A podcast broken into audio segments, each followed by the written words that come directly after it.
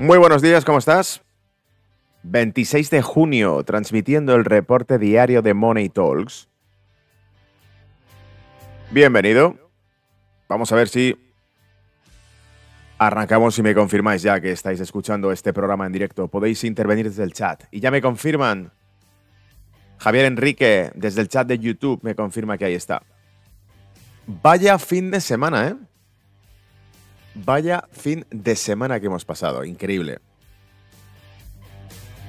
Muchísima... Imaginaros, simplemente imaginaros que esto hubiese ocurrido. Lo que ha ocurrido este fin de semana hubiese ocurrido un miércoles, un jueves noche. La que habría liado en los mercados, ¿eh? Activo refugio on fire. Habría salido ardiendo el oro, habría salido ardiendo el yen, el, el bono americano. Tampoco habríamos oído la reacción que habría tenido. Probablemente habría caído el yield a plomo, todo el mundo comprándolo para refugiar capital ahí. Ventas en mercado a tope. Y no es una especulación, sino que sencillamente sabemos que la guerra de Ucrania produjo volatilidad en el mercado. Pues si la guerra de Ucrania, un evento que era previsible por la inteligencia estadounidense, produjo volatilidad en el mercado, imagínate un alzamiento militar, una rebelión militar en Rusia. Muchas preguntas que quedan en el tintero y que además voy a tratar de resolver en este reporte de hoy lunes de Money Talks, donde te voy a contar claves geopolíticas de lo que ha sucedido. Vamos a hablar también de macro, vamos a hablar también del resto de mercados y de cuestiones importantes para no eclipsar el tema, pero uh, va, a, ser la parte principal. De hecho, voy a, voy a comentarte como hago siempre. ¿Qué traigo para hoy? Vamos a comentar datos de desaceleración de Alemania, de toda la zona euro en general, porque vamos a sacar un gráfico de Reuters donde nos pone la caída que se estima en el crédito bancario para la zona euro, pero empezando por Alemania lo cual es dramático. Uno de los números que he resaltado, que me ha llamado la atención del el reporte que ha hecho Reuters, era que estiman que el crédito hipotecario sea del 1.4 en 2023 frente al 4.9 en 2022, un desplome brutal. Ahora cuando saque el gráfico de ese, de ese, crédito bancario, de las estimaciones que hay de los próximos dos años de crédito bancario para la zona euro, veréis cómo se hunden eh, en toda la zona euro. Eso por un lado, bien. Por otro lado, repasaremos mercado, calendario económico y futuros. Vamos a echarle un vistazo de, entrada para arrancar bien el mercado. ¿Cómo vemos los mercados? ¿Cómo están abriendo ahora mismo? Tenemos Dow Jones futuros con un menos 0,1.6%, perdón, menos 0,16%. Standard Poor's menos 0,21% abajo. DAX, etcétera, menos 0,43, casi medio punto de caída. Sigue la caída en el mercado, ¿vale? Sí, sigue la caída. Continúa lo que vimos la semana pasada. IBEX 35, mercado español, menos 0,60% de caída en estos momentos el futuro en los mercados. Eurostox, menos 0,44% de caída. Continúa el mercado bajista en Europa al abrir hoy, lunes 26 de junio.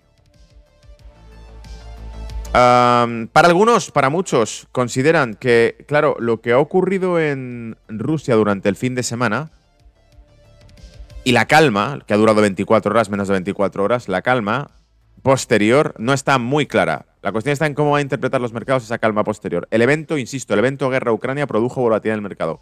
El evento alzamiento militar en Rusia. No, no ha pasado nada. Se ha quedado todo como estaba. No ha pasado nada. ¿Cuál va a ser la interpretación que hagan desde el punto de vista geopolítico los mercados? ¿Va a haber estabilidad o no? ¿Vas a confiar en el capital o no? ¿Vas a dejar que las cosas sigan fluyendo o vas a pensar? Esto que ha pasado es un aviso. Es una bala, un tiro al aire puede ocurrir en cualquier momento algo. Vamos a analizar, ahora sí, te voy a contar lo que te voy a eh, explicar hoy. Por cierto, antes, calendario económico, que si no se me olvida. Tenemos esta semana datos importantes. El miércoles hay discurso de nuevo de la Reserva Federal, está aquí. Uh, Fed Chair Powell Speak, ¿vale? Uh, así que bueno, de nuevo volverá a haber más novedades, más inputs para especular sobre lo que va a ocurrir en el mercado. Va a haber continuación con la subida de tipos, no va a haberla, va a hacer una pausa, ¿qué va a hacer? La semana pasada la interpretación que daban es que era contradictoria las declaraciones que había hecho Jerome Powell con las que había dado en, el, en las declaraciones entre los senadores americanos frente al discurso que había hecho en la propia Reserva Federal. Jueves, tenemos dato de Producto Interior Bruto, primer trimestre de Estados Unidos. Aquí lo tenemos, el Q1 a la 1.30, 2.30 hora de España, 1.30 hora de Londres. Eh, tenemos también dato de Initial Job Claims, dato de empleo en Estados Unidos 1.30, jueves.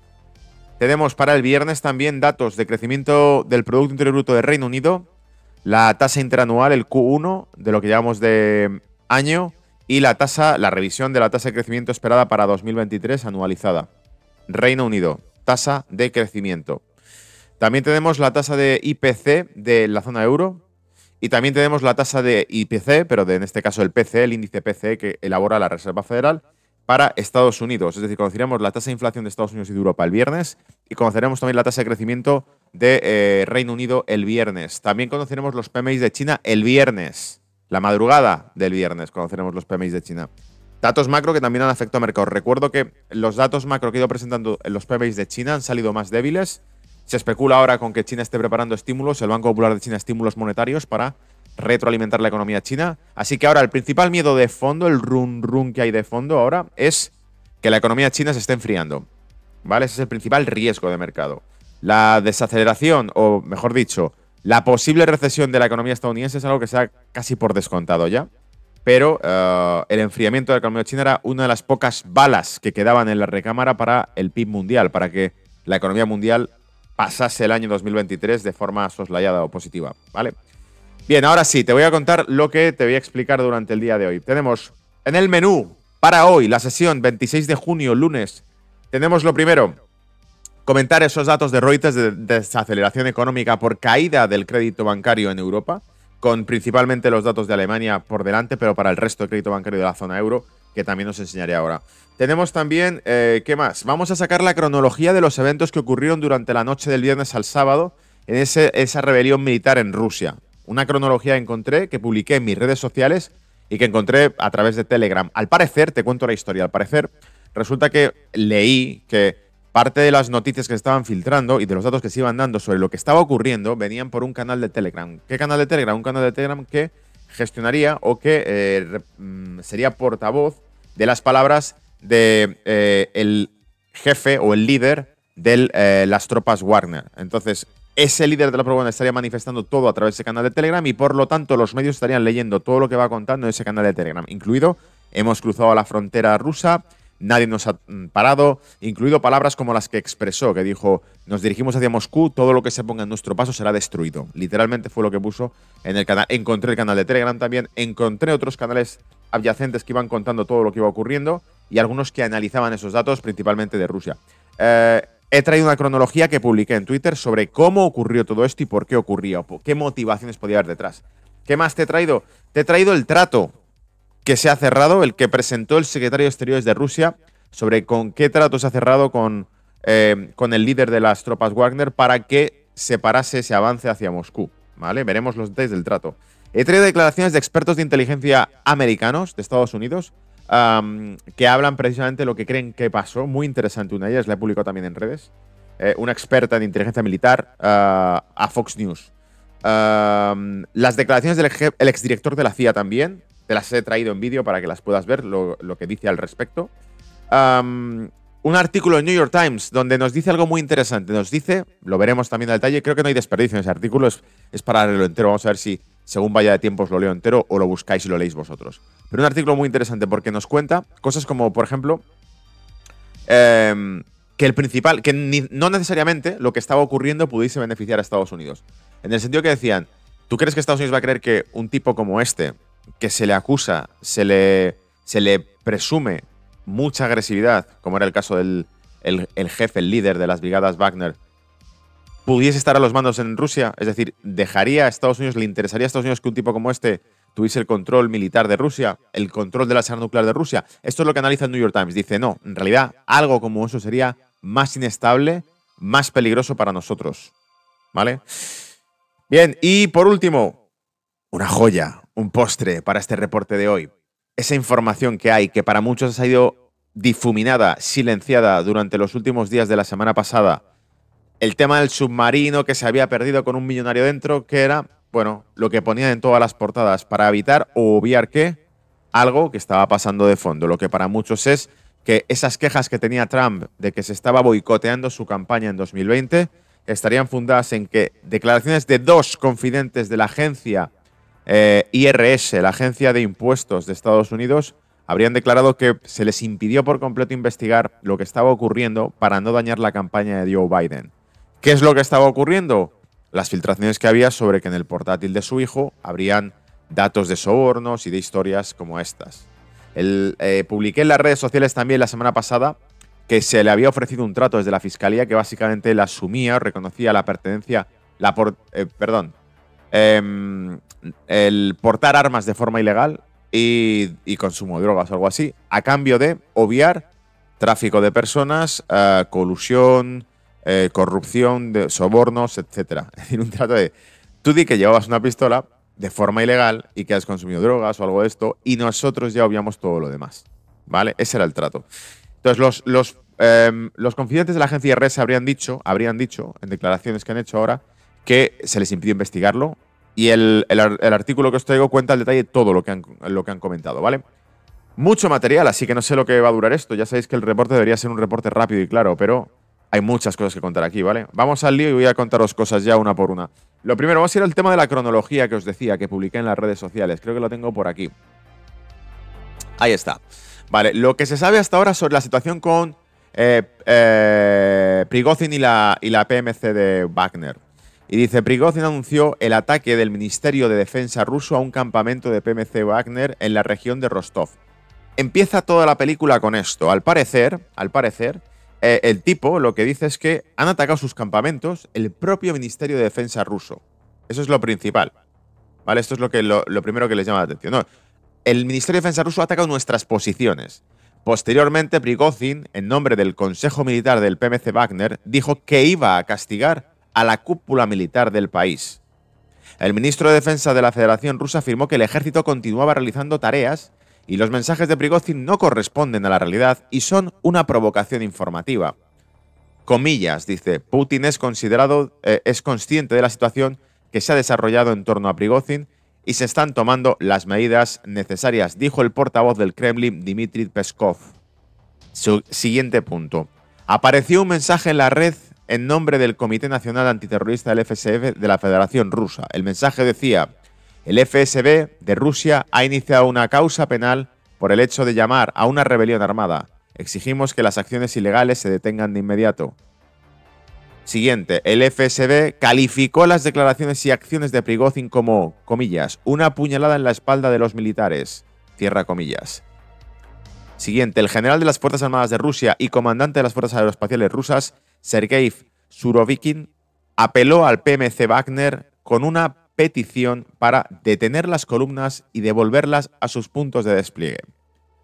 Siguiente punto. Los objetos más importantes en Moscú se toman bajo mayor protección. Se fortalecerán las medidas de seguridad en la capital. Y siguiente punto. El sábado por la noche se organizaron puestos de, bueno, de control en las carreteras que luego fueron neutralizados o que se fueron avanzando y demás. Creo que todo lo que ocurrió em, durante estos eventos, que fue básicamente que desde la zona oeste de Ucrania, donde se encontraban las tropas Wagner, empezaron a pasar la frontera rusa, que era la zona de Rostov, la primera gran región anexa o, colindante con Ucrania, y de ahí todo el camino para arriba hacia Moscú, que eran en total, me parece que eran dos o tres ciudades las que tenían de por medio. Recorrieron dos y al, a 300 kilómetros de Moscú pararon. ¿Por qué? Por la intercesión que tuvo el presidente de Bielorrusia, que fue el que le llamó y negoció con él un trato. ¿Qué trato es el que negoció? Vamos a analizar el trato que se negoció. Bueno, aquí está el trato que se negoció, pero antes que eso voy a sacaros este vídeo donde os contaba, eh, a ver, os lo voy a poner por aquí, voy a ver si puedo quitaros el audio. Por cierto, sí, suscríbete si no lo estás a este canal y dale like, porque trabajo para traerte el mejor contenido y porque creo que merece la pena que estés informado de este tipo de cosas. A ver, vamos a bajar un poco la música y así podemos escucharles. Espera, espera, espera, vamos a ponerlo bien. Paro la música y vamos a ponerlo entero. Ahí lo tienes, vale. Tenemos en pantalla a, eh, te voy a decir quién es, Rebecca Koffler, oficial de inteligencia y experta militar, le dijo a Fox News en una entrevista lo siguiente. Rebecca, what do you know about Prigozhin? I mean, we know he's a mercenary, so he's you know willing to take money from anybody. Is there, is there any possibility at all that the United States has anything to do with it? La, la pregunta es, Rebeca, ¿tú eh, qué piensas o qué sabes de esto, de Prigozhin? Eh, dices un mercenario, al fin y al cabo. Eh, ¿Qué posibilidades hay de que Estados Unidos tenga algo que ver en lo que está pasando? Fox News, ¿eh?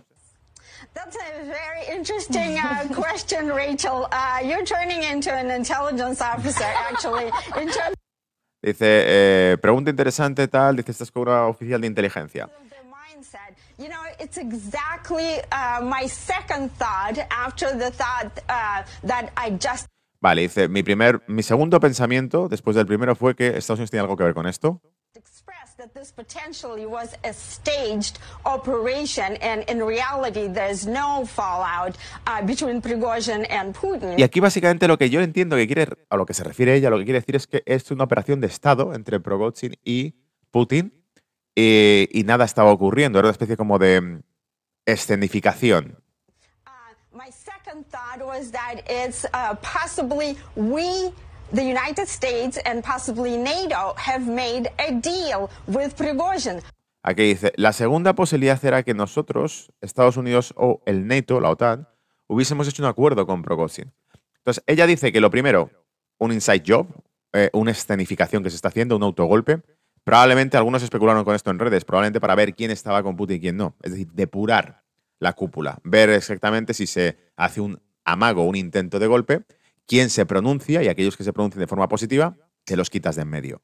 ¿Vale? Eso fue lo primero que pensó ella, ¿no? Que es un trabajo entre Prigozhin y Putin, una operación de Estado. Lo segundo que pensó es que quizás sí, Estados Unidos o la OTAN tuviesen algo que ver y hubiesen llegado a un acuerdo con Prigozhin. Oye, vamos a hacer una cosa. En vez de gastarnos miles de millones en esta guerra, te damos lo que sea, te das la vuelta y tomas el control tú.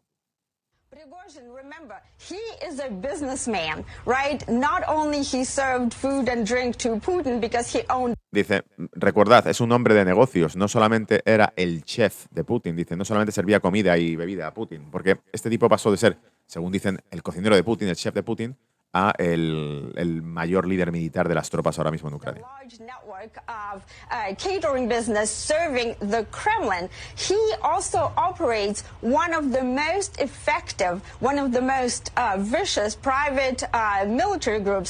Y dice, bueno, y es el líder de uno de los mayores efectivos eh, grupos militares privados, ¿vale? Eh, bien, dicho eso, también quiero sacaros las declaraciones que dijo él, ¿dónde está? El exdirector de la CIA en CNN. En CNN le preguntaron, wild 20 fíjate, esto también es muy interesante. U.S. Army General and former CIA Director David Petraeus. Thank you for joining me, sir. I want to talk about the impact on Ukraine in a moment, but let's just start with what's happening inside Russia. A wild 24 hours. What do you make Dice, las, di- dinos qué, qué- qué piensas que ha pasado en- dentro de Rusia las últimas 24 horas que han sido salvajes. Y aquí viene la parte divertida, lo interesante que dice. Russia? Well, I think clearly Putin is weakened. Um, his government is weakened.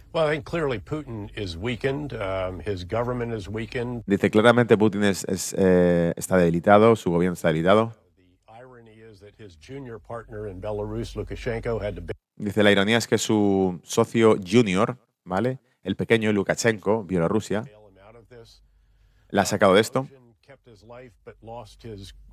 Group. Uh, Dice, eh, Prigozhin, no, dice, eh, mantiene, consigue conservar su vida, pero pierde sus tropas Wagner. Esa es la parte bonita. Y le dice, y debería tener mucho cuidado de las ventanas abiertas. Fíjate, vamos a echarlo un poco para atrás y para que escuchéis esto y no os lo interrumpa yo. Uh,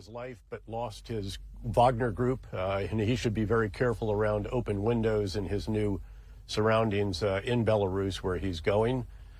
Dice, y debería tener mucho cuidado de las ventanas abiertas en Bielorrusia, su nuevo hogar, ¿no? ¿Dónde va? ¿Dónde va? Porque ese es el trato. ¿Cuál ha sido el trato? El trato también lo he sacado aquí, publicado. Eh, esto se supone que es, dice, vamos a leerlo entero, ¿vale? La causa penal contra Yevgeny Prigozhin se dará por terminada, ya que se ha llegado a un acuerdo sobre la salida de Wagner PMC a sus propios campos o posiciones, ¿no? Así lo anunció el secretario de prensa, el presidente de Rusia, Dmitry Peskov. Perdón, el secretario de prensa del presidente de Rusia, Dmitry Peskov. Peskov añadió que el propio Prigozhin abandonará Rusia. Comillas. Se archivará la causa penal contra él y él mismo se, y él mismo se irá a Bielorrusia, dijo el portavoz del Kremlin. La cuestión de los cambios de personal en el Ministerio de Defensa ruso no se trató durante las negociaciones con el jefe del PMC Wagner, eh, Prigozhin. Continúa. Peskov, sobre si Putin sigue confiado en el jefe del Ministerio de Defensa, dice, no tengo conocimiento de ningún cambio a este respecto. Los combatientes de PMC Wagner, que participaron en los sucesos de hoy no serán procesados. Los combatientes de Wagner que no eh, eh, que lo deseen podrán firmar un contrato con el Ministerio de Defensa. Putin y Lukashenko acordaron por la mañana la medida de la mediación de Minsk por un arreglo. Dice, fue una iniciativa personal del jefe de Bielorrusia. Dice, evitar el derramamiento de sangre y el enfrentamiento interno fue lo más importante. Estos fueron los principales esfuerzos de Lukashenko. La situación de hoy eh, no afecta en modo alguno al curso del SMO, supongo que será la Operación Especial Militar. Los combatientes repelen con éxito la contraofensiva, la operación continúa. No se prevén nuevas ah, alocuciones de Putin en el futuro próximo. Esto sería todo. eso es, justo. Eso sería todo lo que declaró el, el representante de la presidencia de Rusia, ¿vale? Sobre ese acuerdo, sobre ese trato. Entonces el tipo le, le van a mandar para Bielorrusia. Eh, ya no está al frente de las tropas, Wagner, se supone. Y ahí se queda el tema. Vamos a leer por último, para cerrar este, esta historia, lo que ha dicho el New York Times, muy interesante también, eh, porque este artículo lo he leído y me ha parecido bastante lógico lo que decía, que Estados Unidos no tendría interés en que este tipo estuviese al frente de Rusia porque significaría aún más riesgo. Eh, dice, la información se consideró sólida y alarmante debido a la posibilidad de que un importante rival de Estados Unidos con armas nucleares pudiera crear o caer en el caos. Estados Unidos sospechaba, o sospecha, que Prigozhin estaba preparando, eh, preparándose para eh, emprender acciones militares contra Rusia. Se supone que esto ya lo sabía Estados Unidos. Ahora, ¿por qué no dijo nada o por qué no lo comentó? Muy interesante también, dice. El hecho de que Estados Unidos hubiese dicho, dice, la inteligencia americana sabía, la inteligencia de Estados Unidos sabía que se preparaba esto, igual que sabía que se preparaba la invasión de Ucrania. Dice, sin embargo, no dijeron nada porque de haberlo dicho significaría que después Rusia pudiese sospechar que ellos estaban detrás de ese golpe. Entonces, y dice, y por, otro lado, porque no teníamos ninguna intención de detenerlo, es decir, todo lo que pudiese perjudicarles sería positivo para ellos, ¿no? Funcionarios de inteligencia estadounidense informaron el miércoles a altos funcionarios militares y administrativos que eh, Pigotzin, el líder del mercenario grupo Wagner, se estaba preparando para emprender acciones militares contra altos funcionarios de defensa rusos, según funcionarios familiarizados con el asunto. Las agencias de espionaje de Estados Unidos tenían intenciones, eh, perdón, indicios días antes de que Pigotzin estaba planeando algo y trabajaron para refinar ese material en una evaluación final, dijeron las autoridades.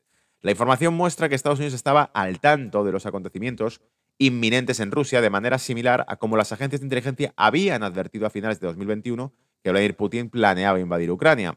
Pero a diferencia de la invasión inicial, cuando los funcionarios estadounidenses desclasificaron la inteligencia y luego la publicaron para tratar de disuadir a Putin de la invasión, las agencias de inteligencia guardaron silencio sobre los planes de Prigozhin.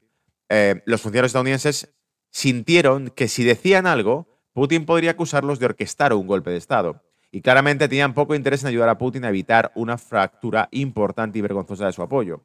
En este caso, la información de la disputa de larga data entre Prigozhin quien comenzó como chef de Putin en San Petersburgo y los funcionarios de defensa rusos, estaba a punto de convertirse en un conflicto que se consideraría sólido y alarmante. Prigozhin es conocido por su brutalidad y si hubiera logrado expulsar a los funcionarios, probablemente habría sido un líder impredecible. Y la posibilidad de que un importante rival de Estados Unidos como armas nucleares pudiese caer en el caos interno conllevaba una nueva serie de riesgos.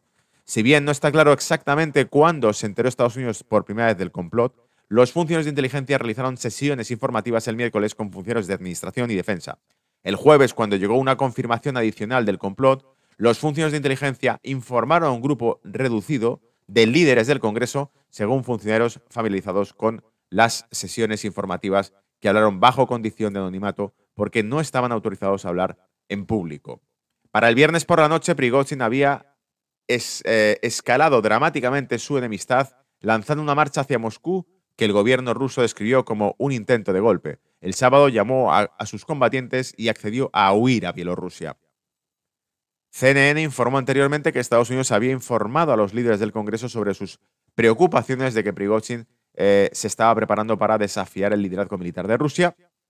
Durante años Prigozhin odió a Sergei eh, Shoigu, ministro de Defensa, y el general Valery Gerasimov, jefe del Estado Mayor General de las Fuerzas Armadas rusas, y el sentimiento era mutuo, dijeron funcionarios estadounidenses, pero fue necesaria la guerra de Ucrania, dijeron funcionarios a principal, principios de este año, para la animosidad saliera a la luz, expresada con frecuencia por Prigozhin en publicaciones malhumoradas en Telegram, una plataforma de redes sociales. En los últimos meses, los funcionarios de inteligencia han rastreado la creciente animosidad entre Prigozhin y los líderes del Ministerio de Defensa de Rusia y dedicaron un tiempo considerable a analizarla. La conclusión de las agencias de inteligencia fue que se trataba de una clara señal de tensiones internas provocadas por la guerra de Ucrania, producto de la lucha de Rusia por abastecer adecuadamente a sus tropas.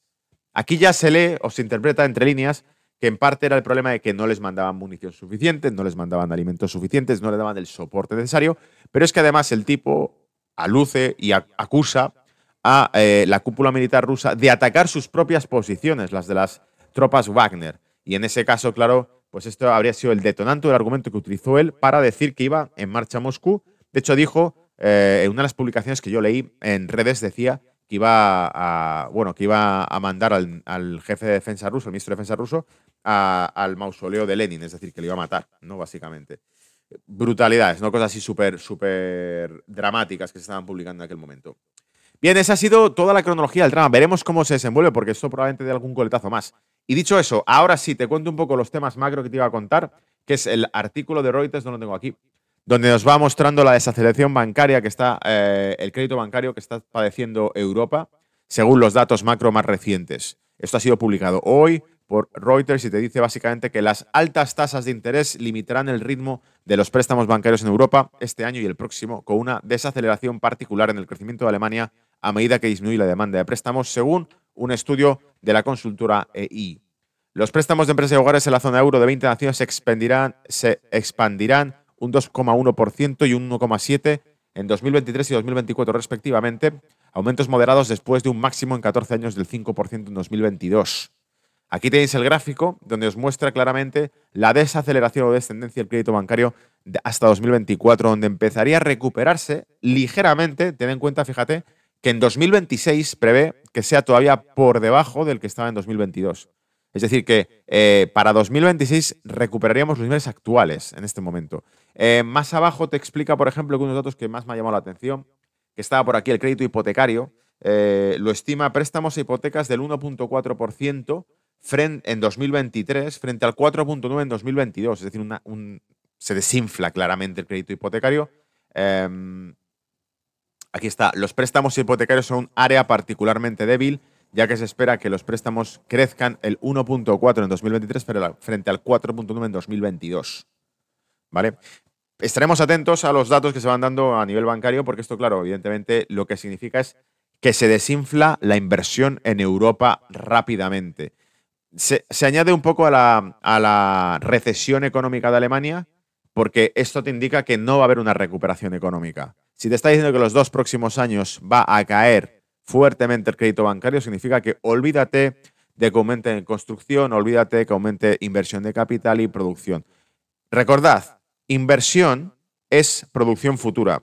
Inversión es producción futura. Si se hunden los flujos de inversión actuales, se reduce el crédito bancario, no hay producción futura, por lo tanto la recesión sería de largo plazo, ¿vale? Nada positivo. Voy a echarle un vistazo al chat, por cierto, y así veo que me estáis poniendo por aquí. Pablo me decía por aquí que este fin de ha sido rarísimo. César me decía que el golazo que han metido los rusos ha sido de vaselina profunda. Bien, porque algunos, lo he publicado también en redes por aquí, ¿vale? Ha sido muy divertido. Eh, un vídeo que salió, voy a sacároslo por aquí, ¿vale? Un vídeo que salió porque pasaron del drama a las bromas, ¿vale? Había algunos que habían publicado por aquí, muéstrame un golpe real, ¿no? Un golpe de Estado real, muéstrame un golpe de Estado real, ¿no? Esto es una, esto es una pantomima, muéstrame un golpe de Estado real. Y le ponen las escenas del Capitolio de Estados Unidos, dicen, no, no, he dicho real. Y le ponen la escena de cómo le volaron la cabeza a Kennedy. Y dice, ahora sí, eso sí es un golpe de Estado, cuando asesinan a tu propio presidente directamente delante de las cámaras, ¿vale? No, es que es un golpe de Estado en Rusia, sí, pero es que en Estados Unidos mataron al presidente directamente de un desfile. Eh, Aquí otro, otro artículo ponía Easy. Esto era una broma que había hecho eh, un tipo. Se llamaba, el perfil era Not Jerome Powell. Un, perfil falso de Jerome Powell, no una comedia, una especie de parodia de Jerome Powell. Y el tipo había publicado algo así eh, en inglés, ¿no? Lo traduje yo por aquí. ¿Y si Estados Unidos ofreció billones de dólares a Prigozhin por el golpe? ¿Y si este se lo contó a Putin? ¿Y si ambos llegaron a un acuerdo y se quedaron con el dinero? Y entonces el vídeo, la escenificación, que después se ha hecho viral en muchas otras redes, es este. Vais a ver, eh, es la escena de la película Braveheart, donde eh, el ejército escocés se enfrenta con las tropas que ha reclutado el ejército de Inglaterra eh, para que se enfrenten en el campo de batalla, pero son tropas de Escocia también favorables a Inglaterra, se lanzan en el campo de batalla y aquí ponen, claro, que el, rey de Inglaterra es, es, la CIA. El cacique local escocés que está con el Zelensky. Mira a Zelensky, Zelensky le mira al rey de Inglaterra, ¿no? A la CIA, ¿no? ¿Qué está pasando? ¿Qué está pasando? Porque las tropas de repente, en vez de enfrentarse, se paran en el campo de batalla. Y dicen 6.2 billones de dólares. Y se empiezan a saludar entre ellos y darse un abrazo y tal. Y claro, ahí el rey de Inglaterra se queda como mierda. Pensábamos que, esto que se iban a matar entre ellos y resulta que se han repartido el dinero. Es decir, que el soborno o el, dinero hubiese sido repartido entre otros. ¿vale? Esto era una de las bromas que se publicaron en redes y que quedó muy bien. Ah, creo que con eso he cubierto todo. Yo creo que sí, no hemos hablado de la cronología. Ah, no, falta el último, el postre. Falta el último, el postre, ¿vale? El postre es este. El postre es este. ¿Qué ha pasado con Donald Trump? Vale, voy a ponerte de nuevo, vamos a recuperar la música sensible de fondo, que esto es lo interesante, porque hay que ponerle bandas sonoras a estos momentos.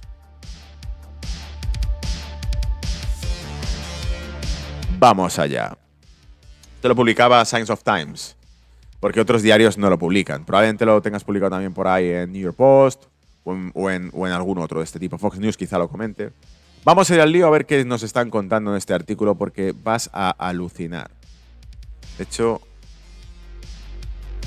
creo que estaría. Esta es una parte de resumen, ¿no? El gran montaje dice. Los investigadores asignados a una investigación no pudieron ver toda la evidencia disponible, testificó, eh, calificando la medida como sin precedentes los confidentes del IRS. Vamos a ir de todas maneras al principio, porque si no, igual nos perdemos un poco en esto. Resulta que estaba en lo cierto con su afirmación, Donald Trump, ¿no? De que sus elecciones fueron manipuladas, aunque no en la forma en la que él pensaba. El hecho sucedió de otra forma. Dice, las oficinas de Arizona o Georgia no pasó esto. O sea, supuestamente los republicanos fueron desterrados mientras los demócratas contaban bolsas llenas de bla, bla, bla, bla. Trump tampoco perdió porque las computadoras estuvieran conectadas para robarle la victoria. En cambio, el engaño que probablemente le negó a Trump fue un mandato eh, que estaba muy cerca de casa. Vamos a ver, por esto es una traducción de Google, ¿vale? Dice, de hecho fue un trabajo interno, una inside job. Hay numerosas sorpresas en el testimonio ante el Congreso de las dos denunciantes del IRS, de la Agencia Tributaria estadounidense. Pero la más importante es que los miembros del Departamento de Justicia durante la administración de Trump ayudaron a inclinar las elecciones a favor de su oponente al avanzar lentamente en las investigaciones contra su hijo. La interferencia con la investigación que comenzó tan pronto como parecía que Joe Biden iba a ganar la nominación de los demócratas, ni siquiera era todavía el, el ¿cómo se dice? Ni siquiera todavía el candidato oficial demócrata, no era el candidato todavía oficial a la presidencia, Joe Biden, no era ni siquiera todavía el candidato oficial, y ya entonces empezaron las interferencias sobre la investigación de su hijo, según dicen. Esa es la acusación hecha por el agente supervisor Gary Sapley, quien detalló los pasos que él y otros investigadores del IRS querían tomar para reunir evidencia contra Hunter por fraude fiscal masivo y otros delitos. Planeaban ejecutar órdenes de allanamiento en Nueva York, California, Arkansas y Washington. También querían registrar la casa de huéspedes de Delaware de Joe Biden, porque Hunter Biden pasaba mucho tiempo allí. Las investigaciones y los investigadores expusieron su plan en un memorándum de causa probable, pero fue inexplicablemente rechazado por los abogados del Departamento de Justicia. Después de que el ex vicepresidente Joseph Biden se convirtiera en el presunto candidato demócrata a la presidencia a principios de abril de 2020, los funcionarios de carrera del Departamento de Justicia se demoraron en que el IRS tomara estos pasos en la investigación, testificó Sapley. Para junio de 2020, esos mismos funcionarios de carrera ya estaban retrasando acciones investigativas abiertas.